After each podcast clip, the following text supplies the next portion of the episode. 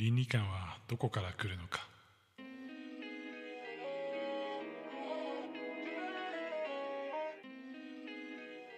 皆さんこんにちはヒデです。このチャンネルでは日替わりで私ヒデの好きなものについてお話ししています。火曜日のテーマはエデュケーション。教育分野経験者の自分が学びにあふれる人生にするためにはどうしたらいいか考えていきます。普段子供と接していると悩むことがあるんですけれども、まあ、それはですね倫理観について話をしたり考えたりする時ですね。人の善悪っていうのは人の正義にもよったりするので、えそれが絶対的に正しいということっていうのは少ないわけですよね、え人を殺すのはダメだというふうに言われたりもしますけれども、まあ、それが、えじゃあ絶対に悪であるというふうに決めつけるのはその人の正義の中だけであり、まあ、それ自体をそういうふうに考えること自体の軸になるところが、まあ、倫理観というふうになっていくのかなというふうに思います。まあ、法律よりもこう定性的な部分が大きいのでどうしても教えづらいとこういうルールだからというふうに教えるのはなかなか難しかったりするので、えそこについて悩むことが結構あったりします。でその中で、まあ、僕が、まあ、教育機関で働いたりとか、まあ、子育ての中で感じている内容の中で言うと、まあ、いくつか、まあ、この部分に関しては倫理観に紐づくだろうなっていうのがあって、えー、その一つがですね、まあ、基本的な貴族の誤りっていうものになります。えー、なんか難しい言葉があの並んでいるわけなんですけれども、まあ、例えば普段まあ、毎回何かを失敗してしまう人がいたとします、えー、例えば僕の場合は卵を割るのが下手くそだっていうところで、えー、卵ね毎回毎回ちゃんと割れないとちゃんときれいにこう割れないっていうのが悩んでたりするわけなんですけれどもじゃあそれは何のせいで卵が割れないのかっていう、ことを考えた時にそれをこう例えば、えー、とその卵割れない僕が悪いっていうふうに、え、決めつけてしまったり意識してしまったりする。これが、え、基本的な貴族の誤りですね、え、その状況がもしかしたら良くない。例えば、え目が、まあ、暗闇の中でね毎回卵を割らなきゃいけないから割れないのかもしれないし、え卵を打ちつけてるところのこう場所が悪いのかもしれないしそれがわからないのにその人が割るのが下手だと決めつけてしまったりそれを前提に話を進めてしまうというのが貴族的、え基本的な貴族の誤りというものになります。なんかその中でこう意見出てきた意見っていうのは、えすごくそのその人が悪いっていうことなので人間的にすごく快楽物質が出る行為なんですよね。まあ、あのいじめとかと一括りにしていいかどうかはわからないんですけれども非常に近い脳の動きを知っている状態でその誰かを非難するっていうことって人間にとってすごく快楽が出ることでそれがそれを聞いてる側も好きそれが好きという人もいたりするわけなんですよ。なので倫理観というところからはかけ離れてはいきますが人間としてやりたいというふうな欲求が出てきてしまうところではあったりして、え実際に客観的に見てみれば状況が難しい状況だからというのがあるのにもかかわらずその人をこうあの個人的に、えこう集中的に攻撃してしてしまったりとか、えそれが嫌だとかっていうこうコメントをあたかもこうフラットな視点で言っているけれども、え持ってる視点はその状況ではなくてその人に向けられているって場合に起こる基本的な貴族の誤りというものがあります。で結構これはうちの子とかと話していてもある話でなんかあのこううまくいかなかった時に何々君が悪いんだよとか、えー、こうこれが悪いんだとか、えー、これができないのが悪いんだっていうふうに言われたりとかね言ったりするっていうケースって、えー、結構やっぱ学校生活とか含めて、まあ、社会生活送ってれば会社でもあったりしますよね、えそういったことも含めてあったりすると思うんですけれども例えば僕は経営者としてやってる時は誰か人をこうあの責めるっていうことは基本的にないんですよね。ないというかまあしないようにしてるってことですね。でこれはやっぱりその責任を持つ側とか、え何かしら意見をする側っていうのはやっぱりその何か対象を決めてそれが悪いということってあんまり建設的ではないしそれに対して自分の意見を言うっていうことって一見建設的な雰囲気なんですけども実は周りが見えてないっていうことだと思うんですよ。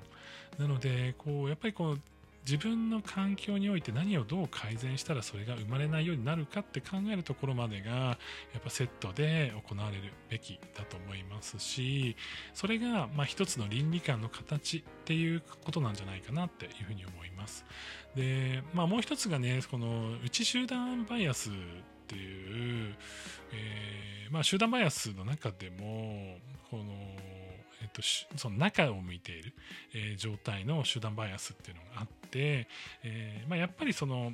自分は何かしらのコミュニティに属していたりとか付き合いがあったりするわけですよね。でその中であの判断が、まあ、その鈍ってしまう、えー、適切な判断ができない状態になってしまうことをこのバイアスとして表現されるんですけれども、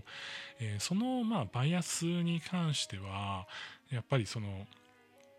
こう例えば学校の中ではみんなそうやって言ってるからこれが良くないんだとか、えー、そのなんだろうな言ってるグループの中ではそれが常識だからそうじゃないんだっていうふうに言いがちなところはあると思うんですけれどもそれって実はさっきの、えーと、基本的な、えーとまあ、貴族のその誤りがあって、えーやっぱその中での判断っていうのはその人に向けられるっていうことと、えさらにその周りが見えてない。状態になってしまうケースっていうのは多々に多々あって、まあ、その2つが組み合わさった時にすごく例えば、えーとまあ、SNS でもそうかもしれないし学校生活とか会社のねそのオフィスのその空間の中でもそうかもしれないですけどもなんかそういう派閥みたいなものとか、えー、誰かをこう非難してるつもりじゃないんだけど非難した状態になってしまうとかそういったことっていうのがどうしても起こってしまうことがて、えー、まあ、倫理観っていう言葉からね紐付けていくとなかなかこう解釈が難しい部分もあると思うんですけども、まあ、大体こう倫理観の問題というふうに言われる時というのは、まあ、そういったバイアスがぶつかり合っている時であったりとか外に向けて例えば発信してしまう場合、まあ、うちの中のその内々の中でそれを話しているうちはいいんですけども、まあ、それを飛び越えて他のその集団に対して自分たちのバイアスを持って話してしまう。それもさらに、えー、基本的な貴族の誤りがあって、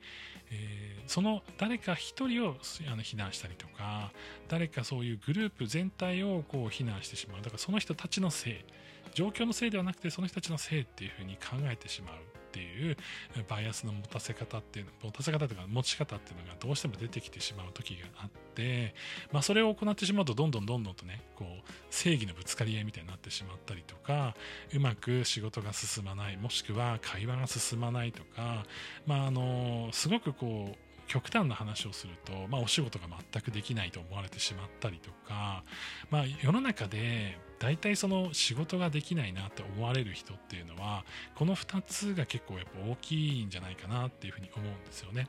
まあ、あの僕もすごい仕事しててこの人はめちゃくちゃ優秀だけどやっぱり倫理観が合わないんだよねっていう人っていうのは、まあ、そういった部分での折り合いがつかなかったり僕自身ももちろんそうですね僕自身ももちろんそういうバイアスを持ってるのでそれが折り合わなかったりとかそのレベルがどうしてもその誤りが強かったりバイアスが強い状態で何かを発言してしまう、えー、最近あのカードゲームのとある有名な配信者さんがあのいやこれは他の人はこうだっていうふうにもうめちゃくちゃ言いまくって炎上してあの退任するみたいな事件もありましたけれどもその自分の発言に対してやっぱ相手をえー、こう何かしら含めてしまうとか解決策がないとかなんだろう好き勝手自分の意見言っていいじゃんっていう風になる部分もあると思うんですけどもそれは例えばうちの子で言えばいやあの子がこうやって言ってきたから言い返しちゃったんだっていう、まあ、もちろん言い返してもいいと思うんだけどじゃあ他の周りの人たちの言葉見えていたのかとか、えー、そういったったことをうまくねこう倫理観として伝えていくっていうのは、まあ、僕とまあ妻でねすごい最近話していてなかなか難しいけれどもちゃんとね伝えていきたいねっていうことを、まあ、最近話してみました、えー、なかなかねこう倫理観っていうと教育の分野の中でも相当難しい部分だったりするんですけれども、えー、対話の中で少しずつね、えー、こういったことをこうちゃんと言おうとかこういうスタンスで言おうっていうことも固まってくるものだというふうに思いますのでぜひねこう皆さんの中でもこういう自分が誰かを